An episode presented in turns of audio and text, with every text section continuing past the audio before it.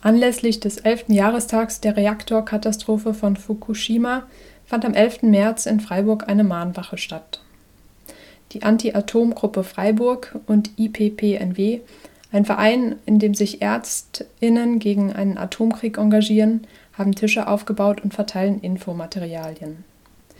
Es gibt auch ein Atomquiz. Wer teilnimmt, bekommt ein Tütchen mit Blumensamen geschenkt. Elf Jahre nach dem Reaktorunfall von Fukushima. Noch nie habe ich so eisige, bittere Kälte empfunden wie dieses Jahr. Letztes Jahr sind fünf enge, vertraute Freunde von mir nacheinander verstorben. Sie waren alle um 60 und zum Zeitpunkt der Katastrophe wohnhaft in Fukushima. Man kann zwar keinen kausalen Zusammenhang zwischen ihrer Erkrankung und dem Atomunfall belegen, aber ich kann nicht umhin, an diesem zu glauben. Und ich bin nicht die Einzige, die so denkt. Seit letztem Jahr scheinen die japanische Regierung, die Präfektur von Fukushima und schließlich die Medien entschlossen zu sein, den Kurs zum Wiederaufbau strikt um jeden Preis voranzutreiben, während sie sich immer weiter von vorgefundener Realität abwenden. Äh, sie haben ja jetzt auch eine Rede gehalten und eine, also was von einer Aktivistin aus Japan vorgelesen. Ja, uh -huh. Können Sie noch mal kurz sagen, ich hatte jetzt gelesen, dass, in, äh, dass jetzt das Wasser eingeleitet werden soll in, in, die, ähm, in den Pazifik. Ja. Gibt es da Widerstand in Japan oder wird es einfach sehr viel auch zensiert und schön? Also es gibt schon, schon viele äh, Proteste, äh, vor allem Fischer in Fukushima. Äh, sie haben auch ziemlich lange äh, Zeit äh, naja, unter, unter den sogenannten Gerüchten mhm. geleitet. Oder naja, das ist eigentlich keine Gerüchte, sondern äh, ja klar, das Wasser ist kontaminiert ja. und Fische auch. Ne? aber in letzter Zeit hat, äh, hat man kaum äh, radioaktive Stoff vom Fisch äh, gefunden. Also einiges schon, aber äh, meistens nicht so sehr. Und äh, jetzt mit den Fischern äh, ihren Lebens- oder Geschäftsbilder ne, äh, aufbauen. Und, aber mit dieser äh, ja, Verkrappung ja. des äh, verseuchten Wassers geht es nicht. Und äh, daher äh, protestieren sie natürlich ja. viel. Aber nicht nur Fischer, sondern auch äh, natürlich Umweltorganisationen, ja. Und, äh, äh, ja, auch Greenpeace oder Friends of the Earth Japan und äh, auch mehrere verschiedene Organisationen sind dagegen.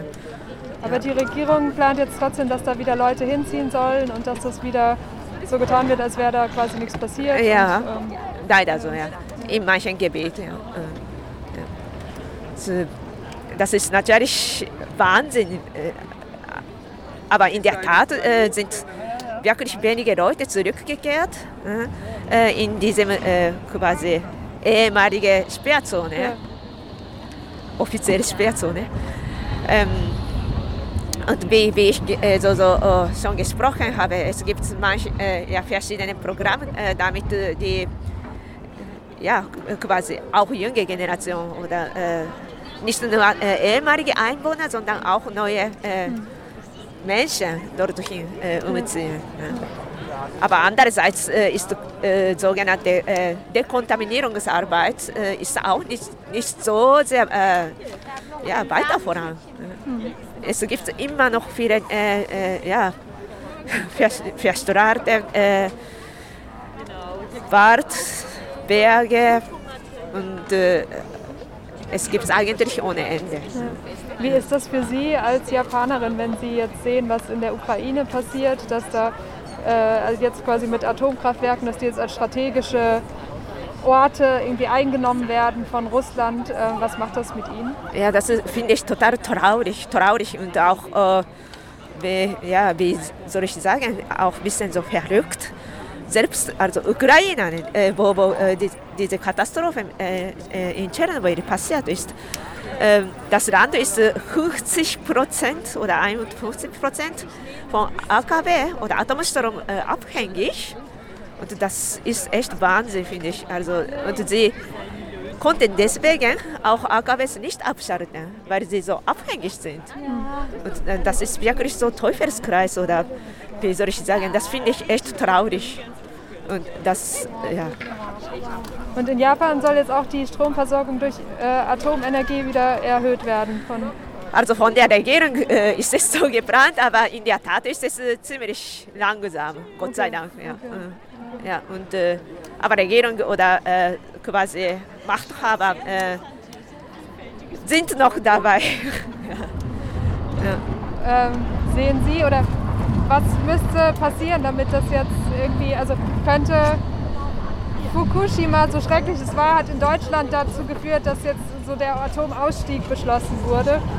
Äh, meinen Sie, dass das mit der Ukraine und Putin und dem Druck, mit also der Drohung, auch Atomwaffen zu benutzen, dass das dazu führen könnte, dass da jetzt auch nochmal so ein Umdenken stattfindet und es auch eine positive Entwicklung gibt? Oder also auf jeden Fall äh, gibt es jetzt viele, äh, ja, äh, viele Leute denken bestimmt daran. Ja? Und, äh, aber andererseits äh, gibt es auch äh, deutsche Politiker, die ja, Atomkraftwerk, also Laufzeit verlängern möchten. Ne? Also jetzt kommt bestimmt heiße Diskussion in Deutschland und das ist so gut eigentlich. Und äh, ja, äh, muss man einfach umdenken, dass, äh, dass man weniger verbraucht.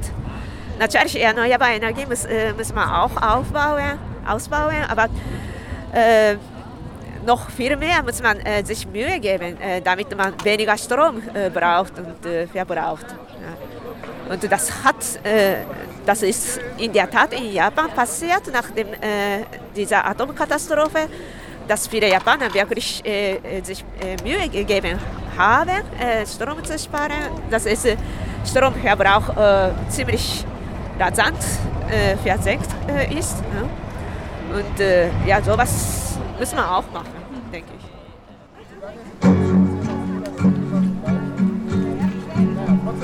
Technocentre am Rhein, welch ein Zauberwort weh denen, die hier drumrum wohnen. Neben Giftloch, Stockamin noch der Schrottplatz von Fessenheim für alte AKW-Generationen. Und wie ist es jetzt für Sie, wenn Sie schon so lange in der Bewegung aktiv ist, jetzt zu sehen, dass äh, in der Ukraine da jetzt irgendwie ein Atomkraftwerk brennt, Putin Ach, das, mit das ist Atom genau das, was damals die Leute auch befürchtet haben. Aber hat es zwar nicht für möglich gehalten, dass AKWs zum äh, Kriegsziel werden könnten. Ne?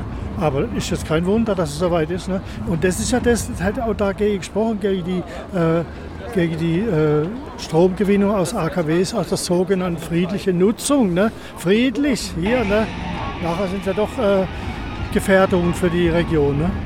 wenn ein AKW in der Gegend ist. Und das war ja auch unsere Angst hier ewig. Ne? Dass ein Flugzeug irgendwann über Fessenhain abstürzt. Ne? Ja, Fessenheim ist ja jetzt zum Glück ausgeschaltet, ja, aber zwei Jahre, Frankreich ja mehr neue Atomkraftwerke unter so. Ja, erstens das und zweitens und dann dieses äh, äh, Atomstahllager äh, ne? oder, oder Technosan, Technocentre nennen sie es ja. Was da. Ha, man hat immer diese, diese, einerseits diese Grenzwerte, diese Debatte, ja, alle Schadstoffe müssen runter, aber 5% dürfen doch drin sein. Ne? Und so mischen sie dann äh, praktisch äh, sauberen Stahl mit Atomstahl. Ne? Alles dann zusammengemischt bis zum Reinheitswert, ne? bis zum Grenzwert und da kann man es unter die Leute bringen. Ne? Man kann es überall hin, in Autos und Brücken und so. 2023 will die Betreibergesellschaft des havarierten Atomkraftwerks in Japan damit anfangen, kontaminiertes Wasser in den Pazifik einzuleiten. Unabhängige Untersuchungen werden nicht zugelassen, sodass unklar ist, ob wirklich nur das radioaktive Isotop Tritium in dem verdünnten und gefilterten Wasser übrig bleiben wird. Noch immer fallen täglich 140 Tonnen Wasser an, um das Kraftwerk zu kühlen. Der Vorgang der Verklappung des Wassers wird laut Tagesschau 30 Jahre andauern